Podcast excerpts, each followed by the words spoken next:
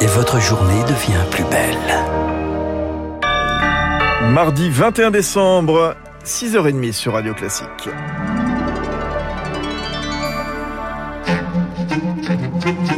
La matinale de Radio Classique avec Fabrice Lundy. Et à la une ce matin, place aux enfants. La haute autorité donne son feu vert à la vaccination de tous les 5-11 ans. Charles Bonner. il ne manque que le oui du Conseil d'orientation de la stratégie vaccinale. Il est attendu en milieu de semaine, mais devrait aller dans le même sens. Le gouvernement pourra donc lancer la vaccination déjà ouverte aux petits à risque. Ce sera seulement sur la base du volontariat, mais certains enfants sont déjà prêts à tendre le bras, Antoine Cavallero. Kim a 11 ans et un avis bien tranché sur la vaccination. Euh, je pense que c'est une bonne idée parce que moi j'aimerais quand même faire vacciner contre le Covid pour mes grands-parents et pour ma famille de manière générale. Son père Hugo le sait, les enfants sont vecteurs du virus, les vacciner permettrait de limiter les contaminations, mais de là à franchir le pas. Bah, c'est compliqué, je pense qu'ils sont déjà euh, jeunes, euh, ils sont jeunes, ils sont encore, je pense, solides, ils sont moins concernés par les risques, notamment au niveau des hôpitaux, etc. Et peut-être encore attendre un peu, avoir un peu plus de recul. Être des parents complètement vaccinés, mais hésitants quand il s'agit de leur enfants de moins de 12 ans. 68% y sont opposés selon un récent sondage. Christelle Graleguen, présidente de la Société de pédiatrie. La raison principale de vacciner les enfants, c'est leur bénéfice individuel, qui est euh, celui de les protéger contre une maladie rare, mais euh, qui conduit à l'hôpital. Elle prône le dialogue. C'est que les familles se rapprochent de leur médecin traitant, de leur pédiatre traitant, avec quelqu'un en qui ils ont confiance et qui puissent échanger sur cette fameuse balance bénéfice-risque. La confiance sera la clé de la campagne, selon cette pédiatre avec un maître mot, ne pas contraindre, ne pas rendre obligatoire. Le reportage d'Antoine Cavallierou, vacciner les enfants pour espérer casser la dynamique du variant Omicron.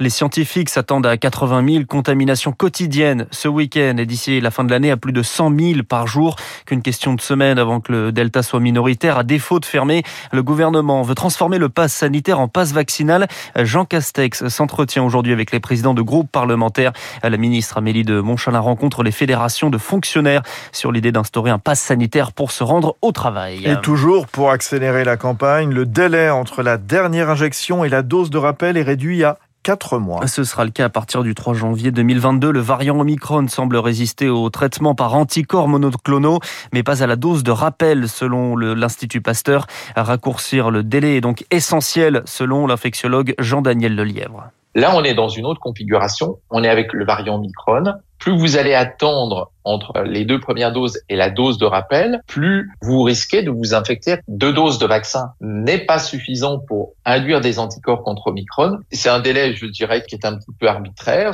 On raccourcit cette dose de rappel. Il, aurait pu dire trois mois. Voilà. Après, il faut pas oublier que euh, il faut quelque part prioriser euh, les gens qui sont très à distance de leurs deux premières doses et donc, je pense que c'est pour ça euh, que le gouvernement a proposé quatre mois. Une nouvelle arme dans cette euh, bataille. L'Agence européenne du médicament approuve le vaccin de l'américain Novavax.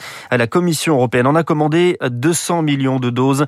Un vaccin qui fonctionne à base de protéines. On vous explique tout dans le journal de 7 heures. À l'étranger, on débat de mesures supplémentaires aux États-Unis. Omicron est déjà largement majoritaire. Joe Biden ne devrait pas annoncer de confinement, mais faire des annonces sur l'accès au dépistage.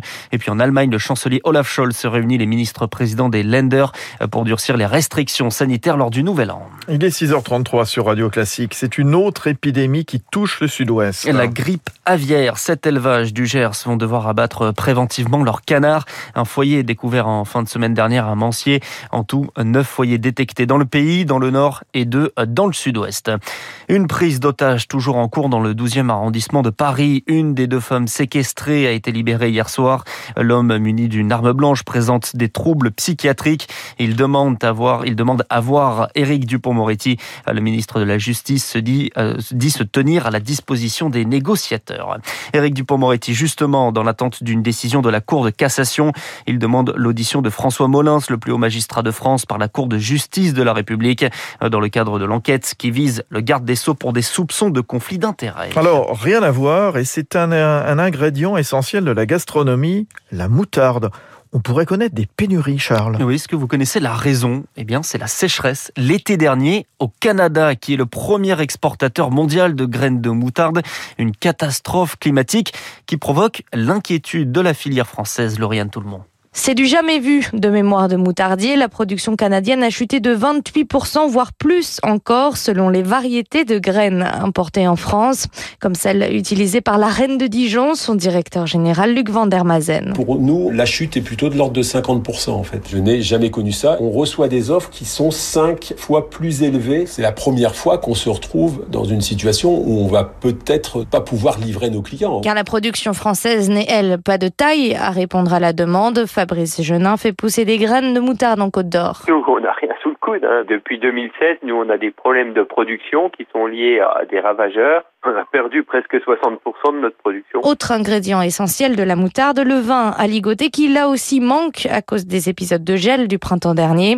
Marc des Arméniens, directeur de la moutarderie Fallot. Le vin blanc de Bourgogne a doublé en prix d'achat. Puis également l'emballage. Le verre, on est sur des hausses de 12% et les capsules métalliques qui servent à fermer les pots de moutarde. C'est à peu près 42% de hausse. Prévoyez une dizaine de centimes de plus pour un pot de moutarde dans les rayons. La hausse se fera surtout sentir pour les restaurateurs et les industriels avec une augmentation de 40 à 80% selon les produits. Les explications de Lauriane Tout le monde. J'espère que vous avez fait des réserves pour le réveillon. On termine avec du sport et la Fédération française de football ouvre une instruction après les débordements et les violences lors du match entre le Paris FC et l'Olympique lyonnais. Match de Coupe de France interrompu vendredi soir.